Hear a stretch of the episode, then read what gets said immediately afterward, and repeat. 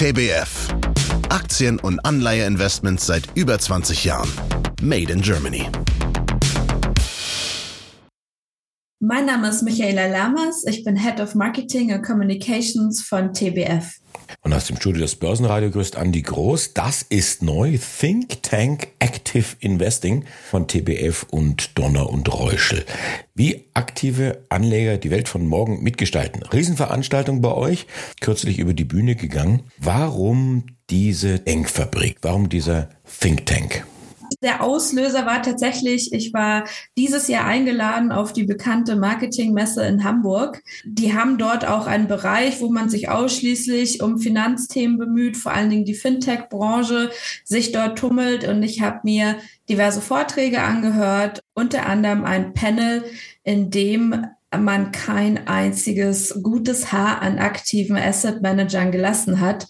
Es war auch übrigens keine Gegenpartei eingeladen, sondern man prasselte und polterte da auf uns ein, so dass ich es wirklich persönlich genommen habe. Und mir da überlegt habe, warum passiert das überhaupt? Zum einen, warum überlassen wir aktiven Asset Managern so oft eigentlich den passiven die Bühne? Welche Medien und wer ist das überhaupt, der die ETFs beziehungsweise die passiven Investments so pusht und hochjubelt? Und bin dann auch viel über sogenannte Finfluencer gestolpert und all das, wo sich eigentlich unsere Kunden von morgen tummeln auf den Medien und habe festgestellt, dass es leider nicht so viel Gegenkonkurrenz in dem Medienbereich gibt und habe mich dann mit unserem Partner Donner und Reuschel, das ist unsere Verwahrstelle, auseinandergesetzt und habe gesagt, du, wir pflegen wirklich einen super Austausch in Hamburg mit der Hansa Invest, unserer Master KVG und Donner und Reuschel als Verwahrstelle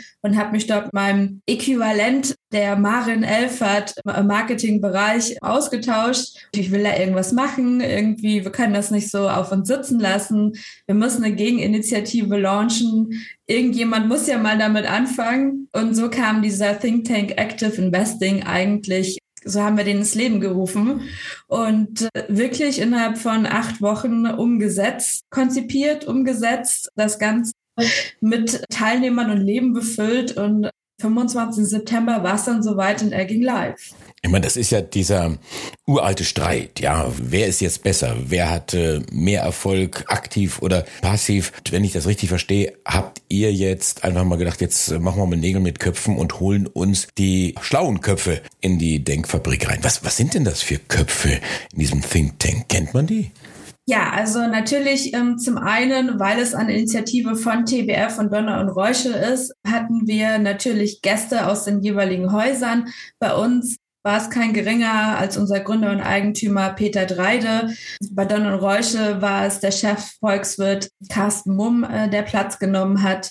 Dann hatten wir als Guest-Speaker Jan Friedrich Kallmorgen, Bestseller-Autor rund um das geopolitische Risiko, Geschäftsführer und Gründer einer der führenden Beratungsagenturen rund um Geopolitik und Asset Management tatsächlich. Dann hatten wir Christine Kierbach, Chief Human Relation Officer von Electrobit. Electrobit ist ein in Deutschland ansässiges, riesiges Unternehmen, was man vielleicht gar nicht so kennt. 4000 Mitarbeiter, die sich nur um autonomes Fahren kümmern, also tatsächlich im KI vom feinsten Ingenieren, wenn man so möchte, in Deutschland. Und damit nicht nur das Portfolio-Management von TWF vertreten wird, hatten wir das Vergnügen, Dr. Sabine Hampel äh, noch am Tisch zu haben.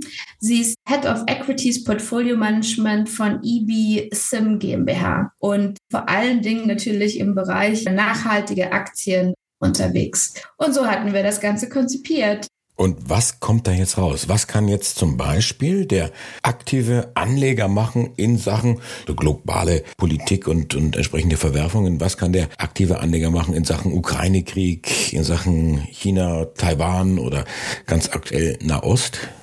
Tatsächlich war dieser Zeitpunkt von unserem Think Tank und dieses Thema anscheinend äh, vorweggreifend extrem spannend. Wer möchte, kann sich übrigens auch gerne an mich wenden und ich leite gerne die Präsentation von Herrn Kyle morgen weiter. Natürlich hat er diverse Keypoints aufgeführt und auch direkte Handlungsempfehlungen gegeben, in was man aktuell investieren sollte und könnte, seiner Meinung nach. Das war aber für uns, wenn man so möchte, nur der Auftakt, weil um was es sich ja eigentlich handeln sollte, ist zum einen zu sensibilisieren, deswegen das Thema Geopolitik, warum es so wichtig ist, aktive Manager zu haben, also Menschen, die das große Ganze einordnen können und die das große und Ganze umsetzen können in Investmententscheidungen oder in ein Portfolio.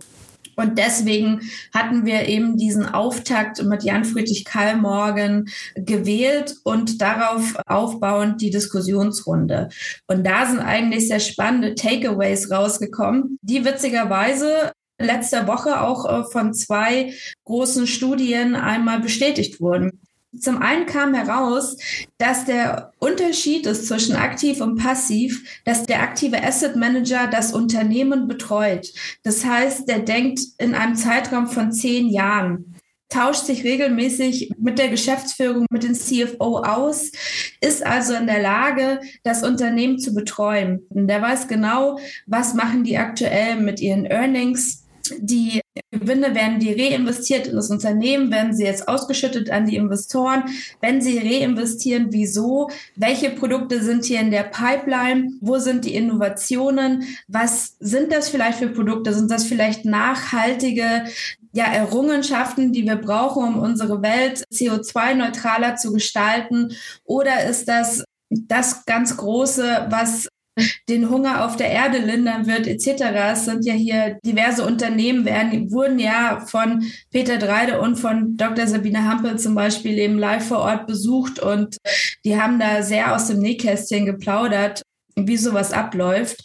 Und hier kam eigentlich ganz klar heraus, dass diese aktiven Asset Manager wirklich bemüht sind, äh, auch ein Commitment gegenüber dieser Firma zu leisten. Also ja, wir investieren in euch, wir glauben in eure Ideen und diese Firma hat dann eben auch eine gewisse Planungssicherheit, was natürlich auch ihr monetäre Haushalt angeht und mit was, mit welchem Geld sie selber arbeiten können und wo sie, können sie selber ihre Investitionen tätigen. Und das spiegelte zum Beispiel auch was Frau Dr. Hampel äußerte, wir brauchen eine starke Wirtschaft, wir brauchen eine robuste Wirtschaft. Und wie bekommen wir die? Indem wir natürlich divers in die Wirtschaft investieren, also unsere Unternehmen stärken. Und die stärken wir natürlich dadurch, dass wir auch in sie investieren.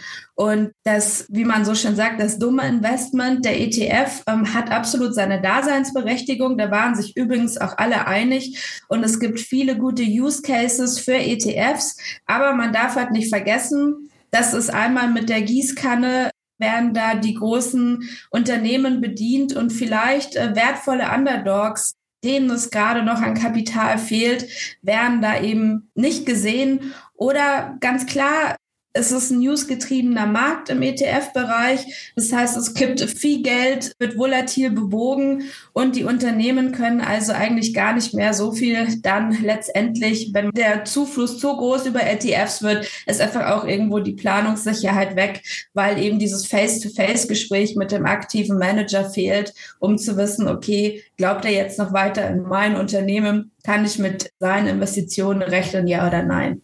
Es ginge jetzt bei diesem Think Tank sicherlich nicht nur darum, Marketing zu machen und entsprechende Argumente zu sammeln für eure Position, also für das aktive Investieren, sondern Idealfall geht es ja dann auch noch weiter, dass aus diesem Think Tank dann Ideen wachsen, eine Agenda erwächst, die euch ja. als TBF dann wieder Argumente gibt für euer eigenes Investment, für euer eigenes Geschäft. Gibt es da Ansätze? Ja, natürlich. Ich meine, wir sind aktive Investoren durch und durch und es sind ja Sachen, die, die gelten für uns genauso wie für alle aktiven Asset Manager. Die Studien, die ich vorhin erwähnt habe, war, eine aktuelle Morningstar-Studie vom 18.10. zum Beispiel, die da titelt Aktive Fonds feiern ein Comeback. Weil wir immer wieder gesagt haben, in Krisenzeiten kann der aktive Asset Manager seine Stärken ausspielen. So war es auch bei uns. Wir hatten in 2022 einen Aktienfonds, der mit plus 22 Prozent aus diesem Jahr rausgegangen ist. Das war bei den ETFs anders, um es so zu sagen. Und bei den Bond-Investoren ist es sogar noch mal viel stärker gewesen, dass in dem letzten Jahr wirklich über 60 Prozent im Durchschnitt ihre passive Alternative sozusagen outperformt haben und auch hier wieder dieses Vorurteil. Es gibt ja immer die gängigen Argumente aktiv versus passiv, Kosten und Performance. Und wir merken jetzt hier, dass auf Performance-Seite sich einiges tut. Wir sind wieder in einem krisengeschüttelten Bereich. Interessant auch eine Studie von BlackRock, die selber mit iShares ja der größte ETF-Anbieter sind, die selber eine Studie eröffnet haben, dass aktive Fonds jetzt wieder im Kommen sind. Und warum? Genau aus den Gründen, die wir auch immer predigen, weil die Volatilität zunimmt, weil die Kurse einzelner Aktien sich unterschiedlich entwickeln werden, weil die Faktoren, die den Gewinn beeinflussen, stärker variieren werden, je Unternehmen etc. Das heißt also alle Argumente, die geliefert werden, warum jetzt Outperformance für aktive Asset Manager eigentlich logisch ist, ist genau das. Die Welt brennt im wahrsten Sinne des Wortes. Es wird immer schwieriger, Anlagechancen zu erkennen. Es wird alles ja, die ganze Dynamik am Markt ist einfach viel undurchsichtiger. Es kommt jetzt darauf an, Zahlen interpretieren zu können, nochmal das zu kombinieren können, die Face-to-Face-Gespräche zu führen und aktiv einfach zu handeln, auf seinen Erfahrungsschatz zurückzugreifen. Und jetzt sieht man eben, dass aktive Asset Manager diese Outperformance generieren können.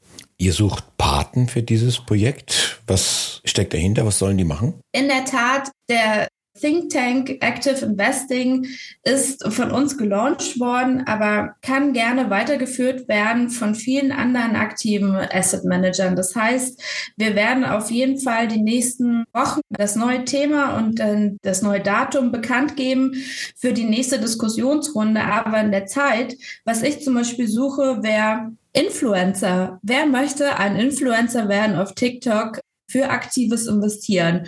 Ich würde zu gerne der Think Tank auf TikTok bringen und mit wirklich interessanten Kurzvideos von charmanten und mit geballten Wissen bewaffneten Influencern unterstützen. Und ich glaube, da bin ich nicht die Einzige. Und ich habe mich auch schon mit diversen Kollegen und Kolleginnen im Marketingbereich von anderen KVG ausgetauscht. Und wir wollen wirklich einmal gucken, was wir denn da nicht zusammen ein bisschen auf die Beine stellen können, um dieses Brand zu pushen. Auch an alle Medienhäuser da draußen. Es ist bestimmt, wenn ihr große Events organisiert, ist es bestimmt noch mal interessant, eine Diskussionsrunde mit dem Think Tank Active Investing durchzuführen.